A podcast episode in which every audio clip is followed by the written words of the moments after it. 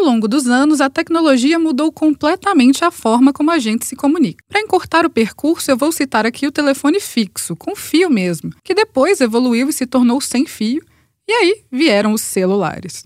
Equipados com cada vez mais recursos, esses aparelhos estão tão inseridos no nosso dia a dia que até parecem parte do corpo. E se eu te dissesse que essa não é uma realidade tão distante assim? Vem comigo que eu te conto essa história. A startup Human apresentou o protótipo de um dispositivo baseado em inteligência artificial que projeta informações em objetos e até na pele humana. O dispositivo também permite realizar algumas tarefas simples, como atender ou falar ao telefone com alguém. Para ativá-lo, é necessário um comando de voz ou um gesto que ative as funções desejadas. Em um vídeo publicado no Twitter, Imran Chaudhry, CEO da Human, aparece utilizando o dispositivo para atender a uma chamada telefônica. Durante a apresentação, ele levanta o braço e uma espécie de tela é projetada na palma da mão dele.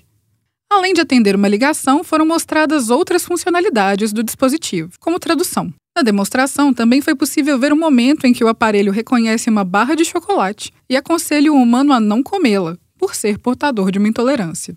O dispositivo ainda não tem nome e foi apresentado durante um TED Talks. Em entrevista posterior, o CEO da Human disse ao site Inverse que a inteligência artificial utilizada foi construída do zero.